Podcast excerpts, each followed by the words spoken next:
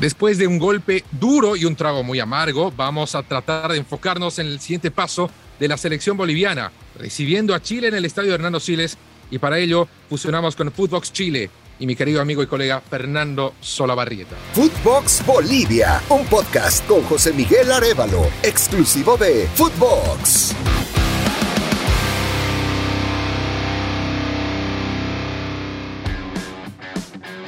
A ver, dos derrotas que nos han dejado mal parados. Eh, Fer, ¿cómo ha caído la caída ante, ante la Argentina en Chile? Sí, ¿qué tal, José Miguel? En primer lugar, bueno, te saludo con mucho cariño a través de Footbox Chile. Es un placer y un honor estar con, contigo y con Footbox eh, para toda Bolivia. Eh, mal, cayó muy mal. Había, había ilusión de que pudiera rescatarse algo. Se había hecho un traje de la medida, esa es la verdad, José Miguel, llevando a Argentina a Calama suponíamos que a lo menos psicológicamente algún daño podíamos provocar. Pero mm, en resumen y muy cortito, porque ya hablamos del partido anterior, yo creo que Chile desde lo futbolístico no fue coherente con esa idea, ¿no? Porque cuando tú llevas un equipo a la altura, está bien, lo condicionas, pero después en la cancha tienes que hacerlo, provocándole agobio, presionándolo. Y nada de eso ocurrió, yo creo que eso fue clave, más la elección incorrecta de los jugadores y puestos que provocaron la, derrota. Y después nos llamó mucho la atención, José Miguel, la derrota de Bolivia, porque acá en Chile se pensó que íbamos a quedar octavos.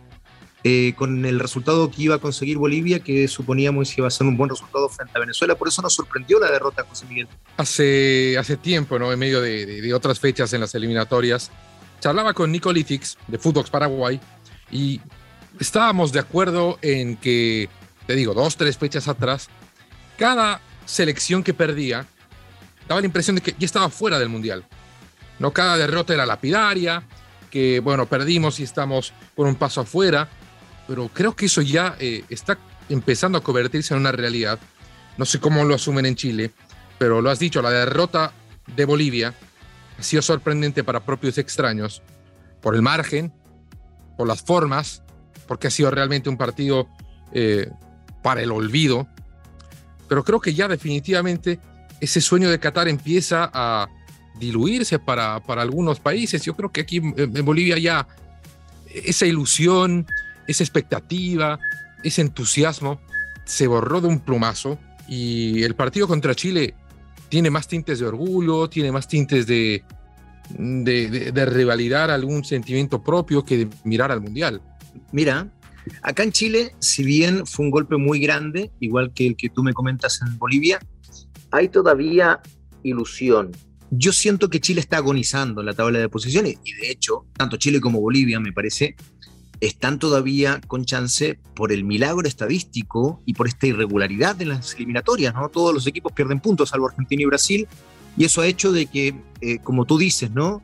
pareciera que cada derrota nos, nos vota y después hay una victoria y nos prende, eh, pero claro, ya quedan solo tres partidos y esto es distinto. Tú me dices que hay poca expectativa, entonces, ¿hay algún aforo por el tema de la pandemia para el partido? Y si es así, ¿se supone entonces que no va a ir mucho público al, al partido? Bueno, no se ha manejado con mucho orden desde siempre. Te comento nada más que el viernes, horas antes del partido, se estaba reeligiendo el presidente de la Federación Boliviana de Fútbol por lo que todo el plantel administrativo de la federación pues le ha prestado más atención a la reelección, a ver quiénes se quedaban en sus cargos, quiénes no, que a la organización del partido. Eh, todavía hay reclamos de gente que compró un abono para todos los partidos de Bolivia en local antes de la pandemia y pedía un reembolso porque, bueno, la pandemia ha afectado la economía de todas las personas. Eh, no sé, sí, sí, sí, mucha gente no recibió el reembolso del dinero se debía eh, abrir el estadio para el aforo del 50%. Se esperaba con un buen resultado ante Venezuela que se abriera para el 100% y que fuera la gente que pudiera. Ha bajado tanto la expectativa que de haber personas ya haciendo fila en la boletería el viernes, eso está desierto. Habrá gente, yo estimo, no menos de 15 mil personas, es un partido de eliminatorias, el rival es Chile y no, no, no es necesario que, hablemos de la rivalidad que existe, rivalidad, ojo, pero ya del viernes a lo que va a ocurrir este martes es 180 grados, ya se ha apagado, pero completamente el entusiasmo y la energía de la gente. La derrota ha sido muy dura, muy dura. ya prácticamente no se quiere hablar de fútbol. Sí, yo te noto, nos conocemos, bueno, yo conozco mucho a tu viejo, lo podemos compartir con la gente, a tu padre que es un emblema y eh, realmente una leyenda periodística en Bolivia, tengo la suerte de conocerlo, haber compartido muchas veces con él. Y contigo algo te conozco, te siento medio desmoralizado, con lo cual me animo a decirte que si, ojalá Bolivia salga así, ¿ah?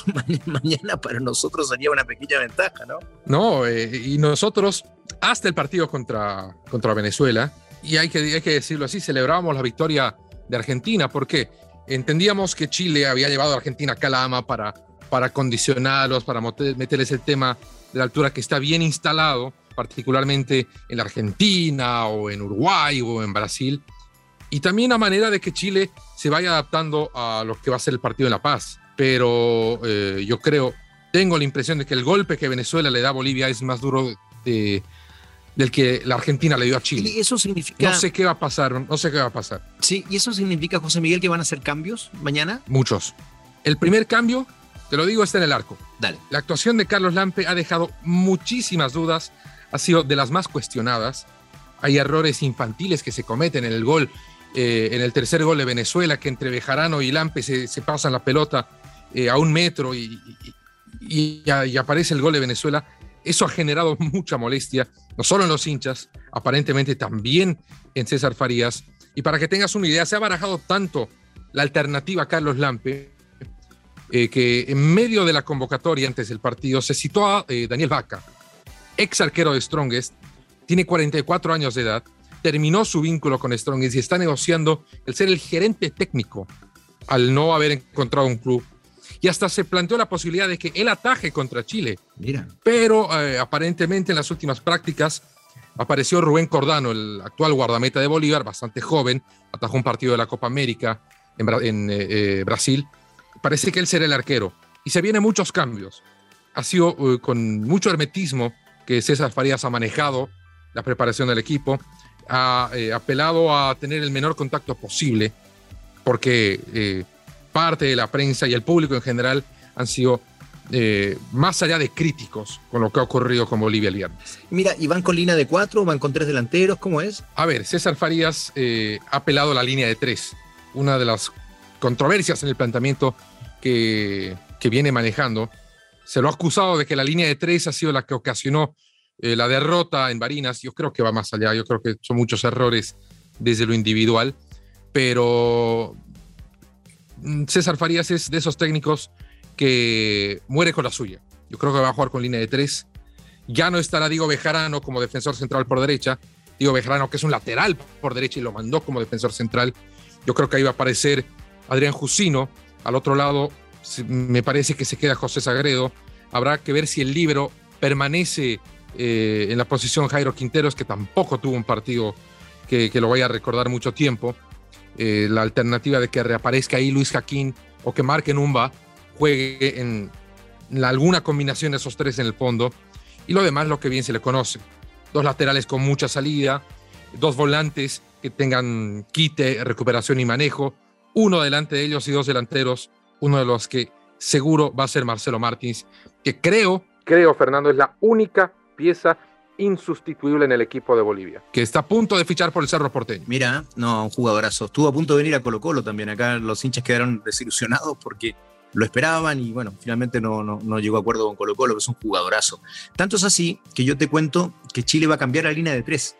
Hoy día tuve ahí algún informante, topos le decimos nosotros dentro de, de la selección, y va con línea de tres, va a cambiar y uno de ellos va a ser Benjamín Kusevich, un jugador que a mí me encanta, me fascina, uno de los que están llamados a ser eh, de los emblemas de la nueva generación. Y está puesto allí precisamente por altura, porque la línea de tres se iba a conformar con Paulo Díaz y con Gary Medel y eventualmente Valver Huerta, pero eh, con la presencia de Moreno Martins me parece que, cobra importancia el hecho de que vaya Benjamín Kusevich. Esa sería la línea de tres. ¿Por qué? Porque Medel y Paulo Díaz son defensores muy buenos, pero muy bajos. Entonces, por eso se cambia de la línea de cuatro, donde ellos dos iban a ser defensores centrales, a una línea de tres con Benjamín Kusevich. Por las bandas, de seguro va a ir Isla por derecha, y hay cierta duda de si llega bien Mena o no. Porque si no puede llegar al partido, está bien tocado físicamente, lo haría Suazo, que viene entrando muy bien el lateral de Colo Colo. En el centro estarían Pulgar y, eh, y Baeza, aparentemente. Entraría un volante que además está muy habituado a jugar en altura porque en México juega en altura. Y delante de ellos, de seguro, Charles Aranguis para dejar en delantera Alexis Sánchez y el gringo nuestro, ¿no? Ben Brereton. Gringo le decimos, no es de Estados Unidos, pero como es inglés, nosotros todos los que hablan inglés le decimos gringo. Bueno, el hecho es que dejarían afuera, y esto no me gusta, a Joaquín Montesinos. Y a mí me habría gustado que Montesinos vaya desde el inicio, pero aparentemente queda fuera porque van a sumar un nuevo volante allí, más los dos laterales por, por, las bandas, ¿no? O sea que Chile también va con línea de tres. Sería un 3-4-1-2 lo que va a plantear Chile mañana frente a Bolivia. A ver, eh, ya para ir cerrando, Fernando, yo estoy seguro que, estarás de acuerdo conmigo de que tanto una derrota como el empate afectaría. Sí. A tanto Chile como Bolivia le sirve solo la victoria. ¿De qué le sirve la victoria de conseguirla a Chile? A nosotros, mira cómo, cómo es esta mm, eliminatoria tan irregular. Después de la debacle frente a Argentina, que tú dices muy bien, se hizo un traje a la medida para Argentina, pero al mismo tiempo hacía sentido el hecho de que estuviera más días Chile en Calama porque servía de preparación para los 3.600 metros de, La Paz. Eh, pero, pero claro, es el todo nada porque ese, al día siguiente eh, el resultado de Bolivia nos sirvió muchísimo. Eh, te pido disculpas, pero es así. Pero después eh, estuvimos a tres minutos de que empataran Colombia y Perú y eso servía muchísimo también. O sea que estuvimos otra vez a tres minutos de, seguir muy prendidos en la tabla y de no, no tener que depender de tantos resultados. Pero bueno, ese triunfo de Perú nos hizo mucho daño y esperamos que en esta fecha otra vez se den los resultados, ¿no? Que Colombia pierda frente a Argentina, eso nos conviene, que Ecuador también saque puntos, ¿no? Contra Perú eh, y bueno, lo más importante, ¿no? Que tú y yo decíamos para cada uno de nuestros equipos, que, que, se consiga la victoria, porque si de verdad no hay tres puntos para uno de los dos lados, me parece que tanto Bolivia como Chile se despiden de Qatar. Sí, definitivamente, empate es derrota para ambos. Y te digo, para Bolivia ganar va más ligado al, al amor propio que a pensar en llegar en el Mundial. Bueno, que gane el mejor, dejémoslo así. sí. Lo, último, te pregunto, como dato, ¿no? Este, Bolivia, es cierto, mala actuación frente a Venezuela en el llano, no es la misma Bolivia, pero, pero la altura de La Paz crece, crece mucho. ¿Tú piensas que ese crecimiento se va a dar mañana o todo este ambiente emocional tan, tan, tan duro eh, complicaría al equipo también desde lo futbolístico? Mira, te lo respondo así. Yo creo que Bolivia crece en casa más porque los rivales se achican, porque piensan más en la altura que en lo que puede ocurrir. No digo que la altura eh, no afecte, seguro que sí, pero el crecimiento se lo permite el rival. En cuanto a lo emocional, la selección boliviana, cuando más se espera de ella, es cuando más, más duro cae cuando menos se espera de ella es cuando mejor responde. Es una caja de sorpresas. En Chile pasa algo parecido, son realidades futbolísticas bien, bien similares. Eh, José Miguel, te pido por favor que le mandes un abrazo muy grande a tu viejo. Seguro. Lo, quiero mucho, hemos estado compartiendo en, varias partes, así que te encargo ese saludo y ese abrazo para, para tu viejo, para Toto. Claro que sí, él, te recuerda mucho, comenta mucho sobre su gran amigo Fernando Solabarrieta y recibe sus saludos también. Muchas gracias. Bien, ha sido un placer para mí eh, compartir con José Miguel Arevalo desde Bolivia eh, a través de Footbox Chile, que te saluda con mucho cariño, José Miguel. Hasta siempre. Footbox Bolivia con José Miguel Arevalo, podcast exclusivo de Footbox.